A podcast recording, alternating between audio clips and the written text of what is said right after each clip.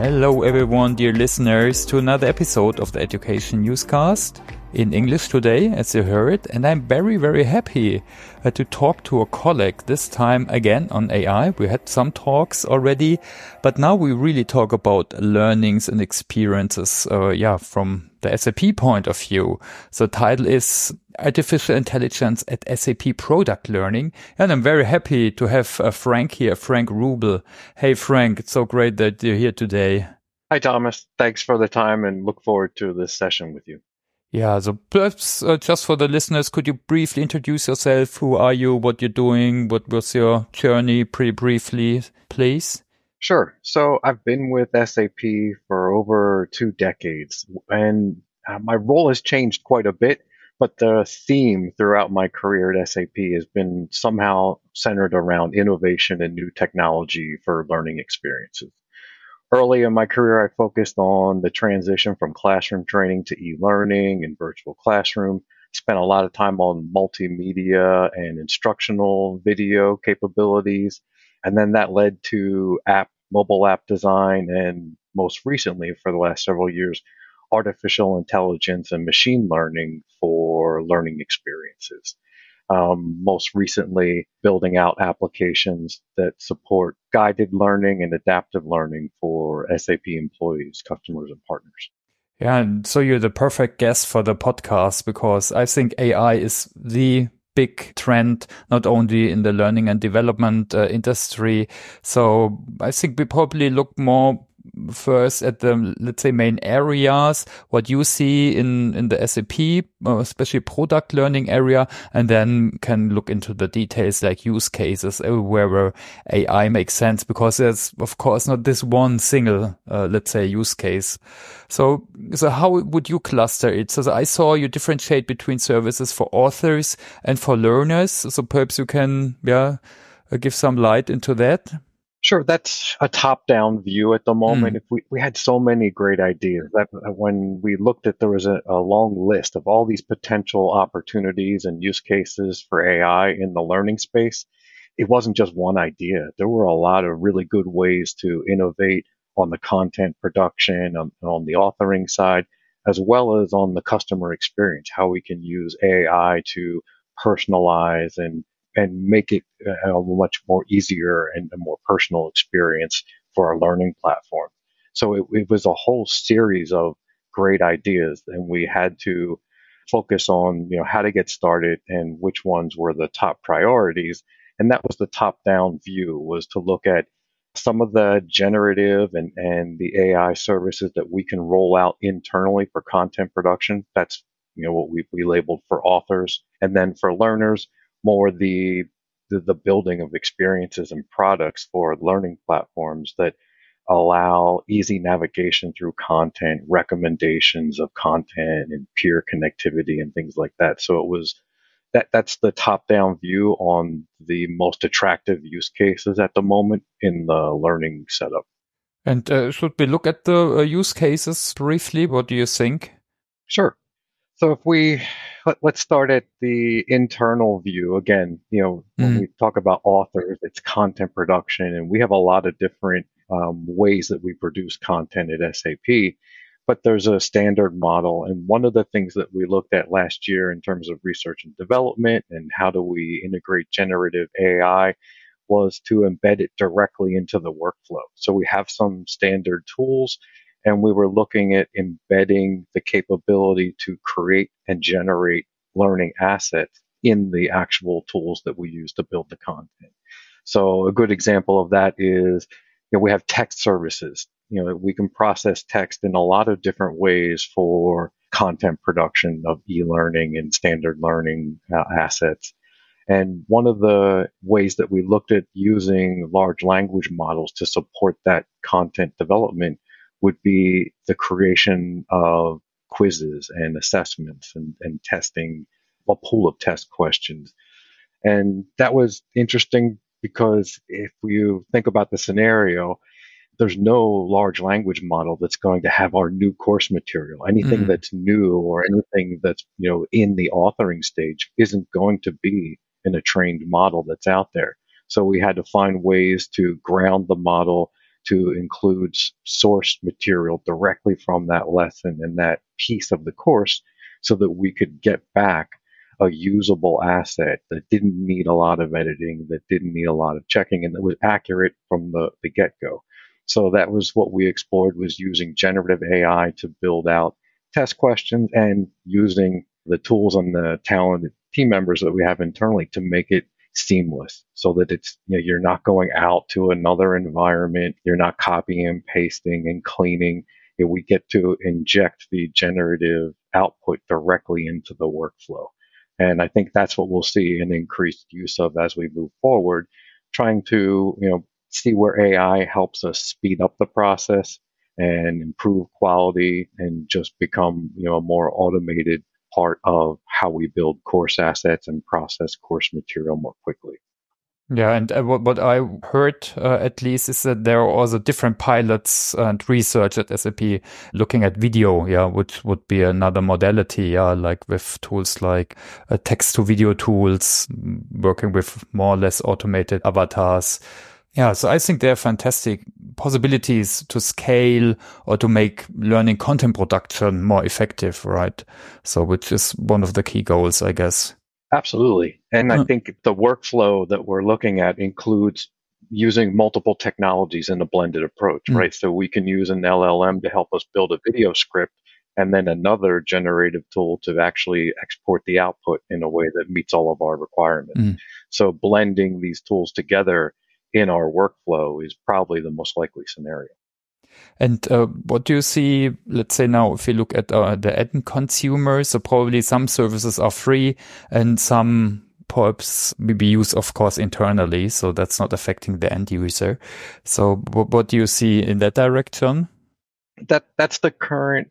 You know, again, taking an R and D perspective, trying to look at the technology and how we can support multiple use cases and the different scenarios that, that might happen this year, it's pretty safe to assume that we'll have a free experience or a generic experience where we need AI to provide recommendations and an easy navigation through a learning experience that doesn't have a learning history that's independent of an LMS and that is a free you know consumer or customer experience where it's just an entry or an easy way to navigate through all of the materials that we offer out there to the SAP community and, and SAP learners. So that's you know something that we can look at as the knowledge discovery experience, just open generic ways that we use AI to support you know a, a more open and free environment. But as we also look at more personalized learning and connections to an LMS or just the ability to save, you know, a learning history and personalize a learning experience with AI. And now we're more into a learning advisor type scenario where AI can provide guided learning, adaptive testing, and put uh, even someone on a path to certification and manage that renewal process. So AI can play an important role in a learning advisor function if that's what we decide to do with the business moving forward. Mm. Yeah, I think like like what you mentioned in the beginning, there are many very interesting use cases. So perhaps you can uh, give some info on what's already available now. So I I saw the knowledge discovery, for example, as a pilot, right? So that's uh, something. So we wrapped up the pilot at the end of mm-hmm. last year. I think it's currently offline, um, oh, and okay. we're in the transition of taking the, that was oh, it was a really powerful conversational engine, but it was delivered through a, a, search experience.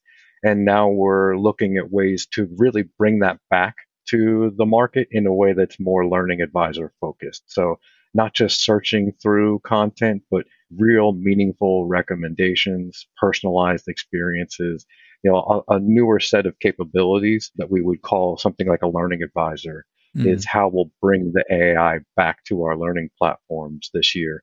And we're in that discussion and R and D and and basic planning stages for how we do that. There, there's now we have the luxury of multiple technologies to choose from, different options. So fine tuning the experience, getting the development plan in place is the current set of activities but there's definitely an approach that's heading towards uh, guided learning or a learning advisor for employees and for SAP customers as well, learners. Yeah, perhaps you can make a small deep dive in that, or because I think not that many companies already, let's say, did pilots, so probably most are currently learning and also experimenting. So perhaps you can, yeah, share some details on what, what you wanted to achieve with the knowledge discovery and search, and then also what you learned from this pilot. This would probably interesting for the listeners, I guess.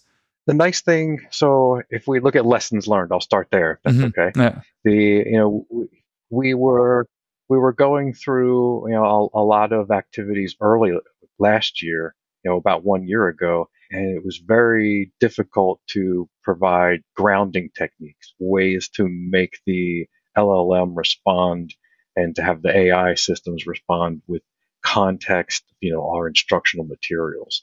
So we had to go through a lot of steps and use different techniques to reduce hallucinations, to make things accurate. And now a lot of that is, you know, highly automated. But one of the lessons that I learned working with the different tools over several years, whether it was Watson or some of the more customized approaches we had last year and, and incorporating GPT uh, in, in the mix, the learning assets that we have and the way that we produce content and have standards for content production have made it a much easier process to enable AI learning experiences. We have such great material. We have a lot of metadata. We have a lot of structure and logic to how we build these courses and how we deliver this content. That has made you know, AI enablement a lot easier. We're dealing with great materials, highly structured content, and a lot of good materials as well. That has made it easy to take our, you know, use case list and make things a reality much quicker because the, the assets are highly you know, reusable. The source material is there for us to extract exactly what we need so that the agents and the technologies and the chatbots can provide you know responses that are very granular, right down to a particular learning object, a concept, uh, you know, uh, something deep within a lesson. So when we're searching and providing recommendations with AI, we're not just sending a learner to the beginning of a course or the, the we're not just providing the title of a course.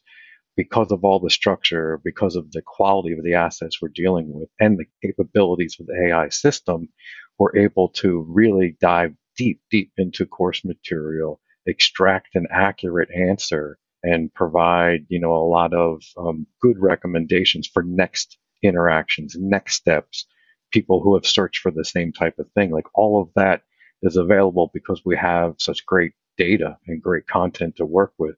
So we've been able to very quickly pull together some of these R&D activities. And without that great source material, you know, we, we would have a lot of extra work to, to make these things, you know, work the way that they do. Mm. And perhaps uh, just some internal info to add for probably the listeners who are not from SAP don't know that. So we have invested many years in XML based multimodal content production. We have a nice acronym. I think it's still valid, the MMCP, uh, right? And you probably talk about that whole framework and uh, like metadata and everything. So, and that's probably something what is anyhow one of the big trends, uh, especially if you want to produce learning content which is not um, fully generic, but which is really company, let's say, for example, product or process uh, specific because that information ChatGPT doesn't know that well because there are not that many, let's say, open information available, perhaps our documentation or whatever, but that's probably not enough, right? We had to do a lot that was you know, uh, what we call grounding techniques to mm. make sure that the system provided, you know, an SAP accurate result.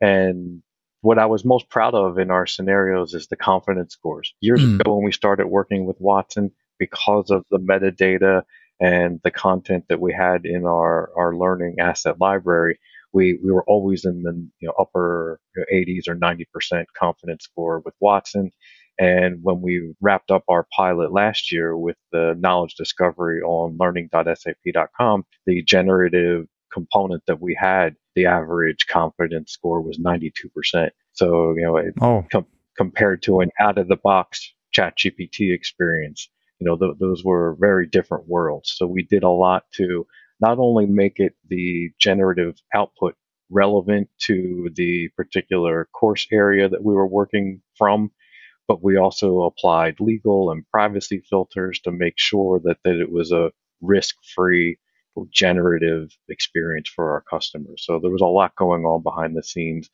It, it was made easy and possible because of the materials that we were working with. Like I said, the, the highly structured, good hmm. quality mm. assets made a lot of this possible. So, so that's probably also lessons learned or the high quality uh, assets and metadata. And uh, I would like to perhaps look a little bit more deeper on the tool experiences.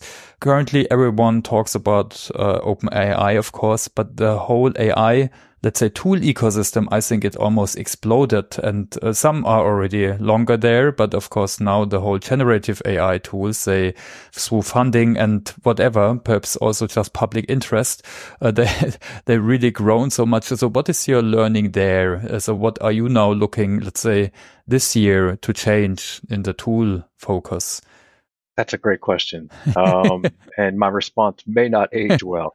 But yeah, right. Um, I, right now, what I'm so I can respond this way. Right now, what I'm currently looking at are multi-agent frameworks mm-hmm. like AutoGen Studio and Crew AI, and this allows us to, if we go back to that you know earlier categorization of authors and learners you know and, and, having services for our content production environment and products for our customer experiences i see a lot of opportunity with things that um, from a multi-agent framework at the moment where we can assign you know, automated workflows have microservices managed by agents that help us with certain content production tasks, translation, assessment generation, image handling. So different pieces of our workflow can be automated or assisted with AI tools, you know, whether that's generative content in, in forms of text or and working through a workflow where it actually generates an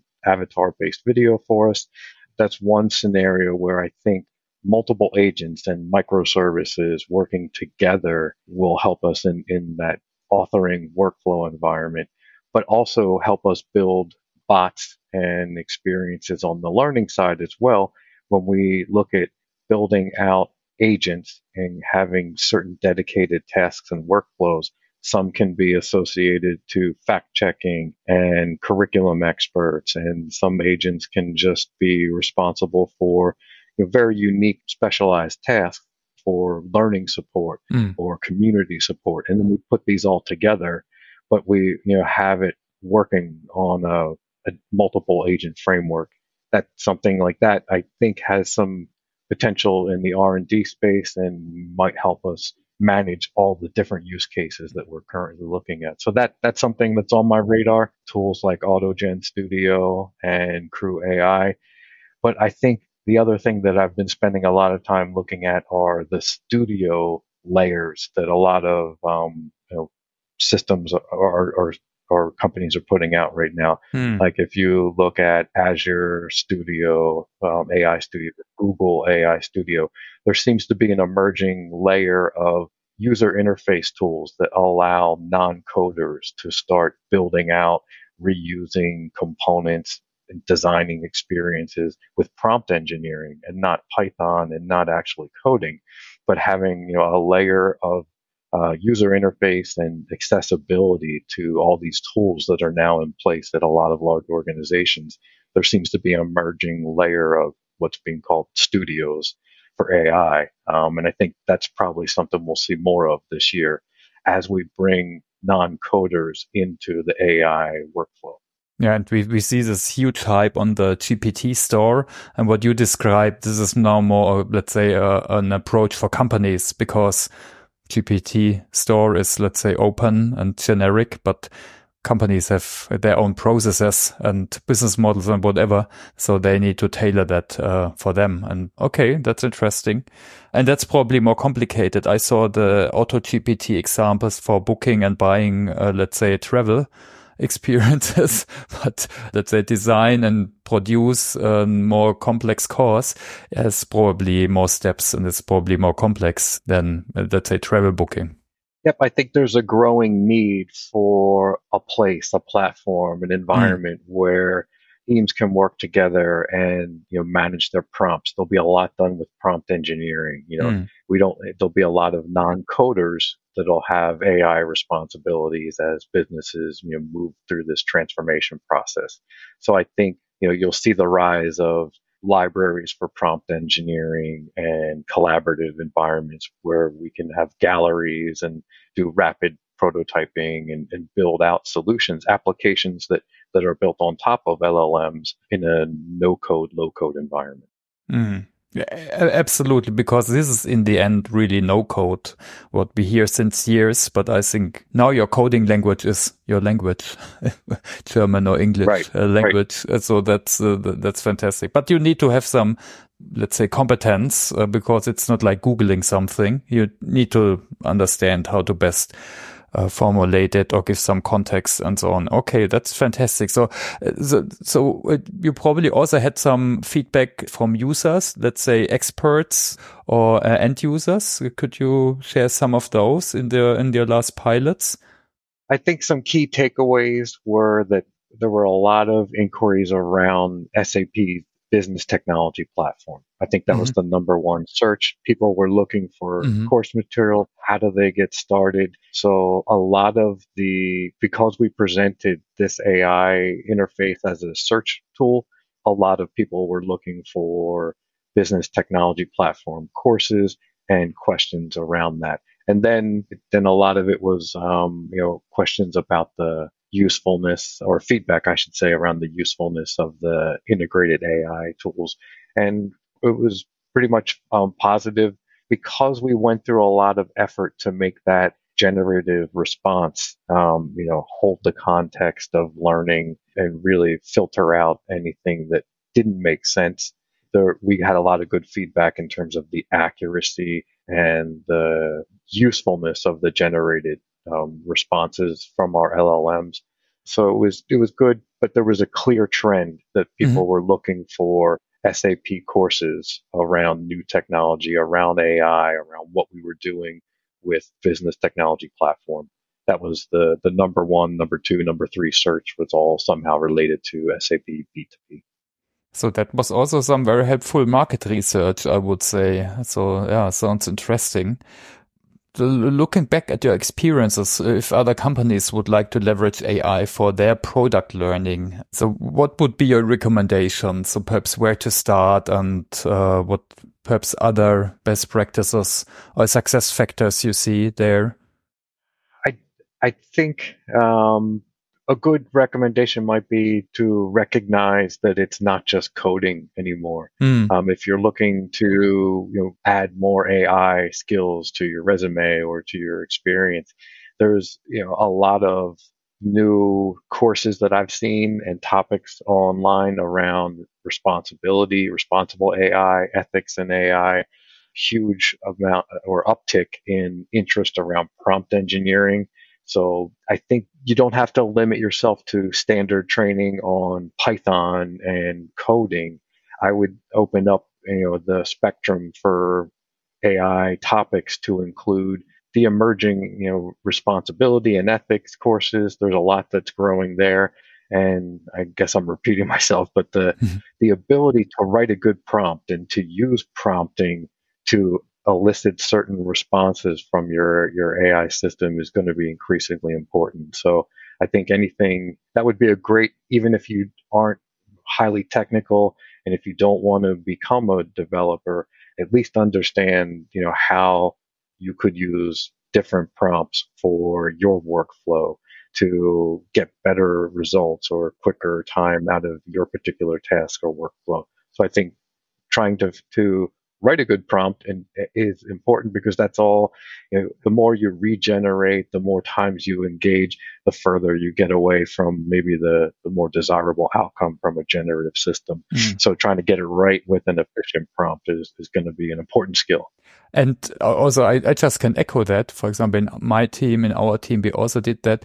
And with very good prompts, you even could do things where we in the past had a lot of complicated technology, like course recommendations. We really had very good uh, experience with, after some, let's say, iterations and prompt engineerings to get good uh, learning recommendations. And uh, you, so that was interesting. And for the German listeners, perhaps just a little uh, commercial, we also will record actually a podcast on prompt engineering and we do a hackathon. Unfortunately, in Germany uh, only, uh, we call it Promptathon and it will be in April. So if you're interested, uh, we can put the content in the show notes, unfortunately in a German language only. Yeah, great. So perhaps we also can look a little bit into the future, uh, Frank. So what do you see for this year and uh, beyond uh, in the area of AI and learning? So uh, you mentioned some stuff already. I think the multi-agent frameworks, I think to automate more, I think that's probably very interesting. Also, but do you see other things? I think perhaps also the multimodal area or like video and all that stuff. Or where do you see the area going to? I well, it, I don't know how much of this is going to be in our immediate workflow for learning, but mm. the the tools for you know generative multimedia are advancing rapidly. You know, I played with Pika Labs and a few other things over the last couple of months. You know, and so the image generation and the video generation tools are really advancing to the point where they become usable in a workflow. So I think we'll see more and more assets that we generate through these different tools for our learning content production models. But I also think, you know, if last year was the year of the LLM, we might see large action models become more in scope either end of this year or as this year progresses. So not just the processing of text, but the actual mimicking of human interactions and, and human behavior. So large action models will probably be another term that, that becomes something that's uh, you know, part of the, the normal conversation of AI as more automated and bot type systems and robotics become more popular. Mm. I think that that'll be something that, you know, we'll be talking about large action models the same way we're talking about, about large language models today. Uh, do you have an example, perhaps even in the learning area around large action models for the listeners? Um, how about in the notes for the podcast? Can we include some links? There's a yeah, TED absolutely. talk. I can put a link okay, to a cool. TED talk. I think there's a recent one that where they start to introduce that topic, and I think it's a good beginner or primer for that. All right. So th- that was more glimpse into the future. Uh, so uh, yeah, before we wrap up the podcast, so in the beginning you also mentioned the learning advisor, and yeah, perhaps we can also look into that because that's also one of the let's say future ambitions or ideas. So how does that work? And so right now, what we're doing is sort of in in many ways starting over or starting fresh. We're bringing you know a lot of our learning assets to a multiple LLM model so that we'll use different models for different tasks in our workflow, but we'll, we'll get everything set up in a very rapid way so that we have a, a bot and a system ready to provide learning recommendations and go through a guided learning experience. But we'll lean heavily on prompt engineering to provide the logic and the experience that an advisor provides for our customers. So we'll get a lot of things set up in very generic terms and then lean to our learning experience designers, our actual product owners and use prompt engineering to totally design what that behavior looks like, what the recommendations are and how that bot responds. Won't be done in Python it will be done through prompts. Mm. So I think that's, you know, revisiting what we mentioned earlier, you know, the importance of prompt engineering and how we move forward. We'll get a lot of things enabled in a way that prompt engineering will not only provide the baseline for how this thing performs, but also how we maintain and modify and update the system over time. So we'll continue to lean on prompt engineering to provide the logic and you know the real interactions for how this learning advisor behaves. Okay, that sounds very interesting. So again, prompt engineering I would say a future skill everyone should uh, learn. And if you from the R&D team provide, let's say, a framework or a, let's say a layer, what you mentioned, I think then this is perhaps even easier for the people who use it. Okay. Interesting. All right. Yeah. So, uh, so usually in the podcast, we have some more private uh, questions. So, uh, if that's fine for you, I would like to uh, look into that. Sure. So we call it home story. So what's currently on your to learn list? Probably a lot of new AI stuff, but you also can share private stuff. Some people play guitar or learn languages. What's on your to learn list uh, this year, Frank? So back to some more music. The last, okay. you know, I'm a musician. I've been playing guitar and synthesizers and drum machines all my life. But uh, the last year, I've spent so much time trying to stay up to speed or ahead of the curve with AI that I haven't played as much guitar and I have have been on less mountain bike trails. Uh, so I definitely need more of that in in this year. So uh, even though, and I think hopefully the, the advancements in AI will make it you know easier to build some of these things. So I'll have more time, hopefully, to revisit the guitar, and uh, I definitely want to spend more time on mountain bike trails. So uh, hopefully, that's you know one way that this year looks different than last. Okay, yeah, sounds sounds really like fun. And uh, are you on Spotify or anywhere if we wanna listen to your music, or is it more just a private for friends and family? More more private at the moment. Okay. Um, so no, not not on Spotify yet. Okay. Okay. And so I also like to ask uh, my guests on the learning narrative. So do you have a narrative for learning or motto, a slogan? I think for this year, it would, the focus is around AI. Everybody's going, you know, I probably would have answered this question differently mm. last year, but for this year, it's, it's learn, you, you know, add AI to the mix somehow, whether it's foundational knowledge, whether it's prompt engineering, whether it's the legal and security side. I think, you know, we're all going to be looking at some way, shape or form, you know, having AI in our workflow and to be proactive. You know, there's a ton of great resources at SAP online for free. There's, you know, there's a lot of different ways that you can upskill yourself and don't have to be a coder. You know, AI, like I said earlier, with prompt engineering, looking at all the legal and security issues around all these use cases, there's a lot of new opportunity, a lot of new knowledge to learn around AI. Be proactive. Um, a lot of this stuff will require a little bit of reading, a little bit of investigation, and, and some self starter attitude. But I think, you know, that's the easiest way for everyone to adapt to this AI transformation that we'll all be going through together. Yeah. And like you say, it's a, this year it's about adaptation and adoption, really to learn and to do. So, and you mentioned resources. Perhaps you can share some resources, resources you like, you, you find helpful. Uh, if it's a podcast, YouTube channel, blogs, whatever. What do you like or find helpful?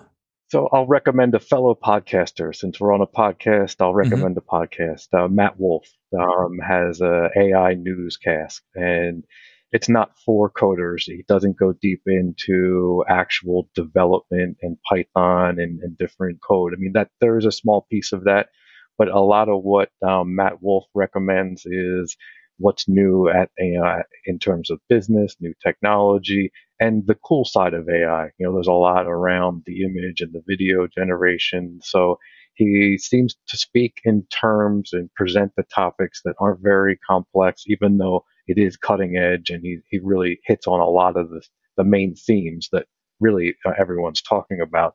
But I think that's a good entry point in terms of a podcast, the, the Matt Wolfe podcast, and we can have a link link below for that. Mm-hmm. All right. Yeah. Sounds great. Yeah. We haven't had that. That's always great. Always some new learnings and uh, good to follow up. All right. So, oh, I think we can call it a day or call it 35 minutes. so thanks so much for giving us your insights, uh, Frank, and uh, to have some time to talk together. So dear listeners, yeah, look up the show notes we share some links there. And thanks for your attention and wishing all of you a great uh, learning journey in the next days. Bye bye. Thank you. Thanks for the opportunity.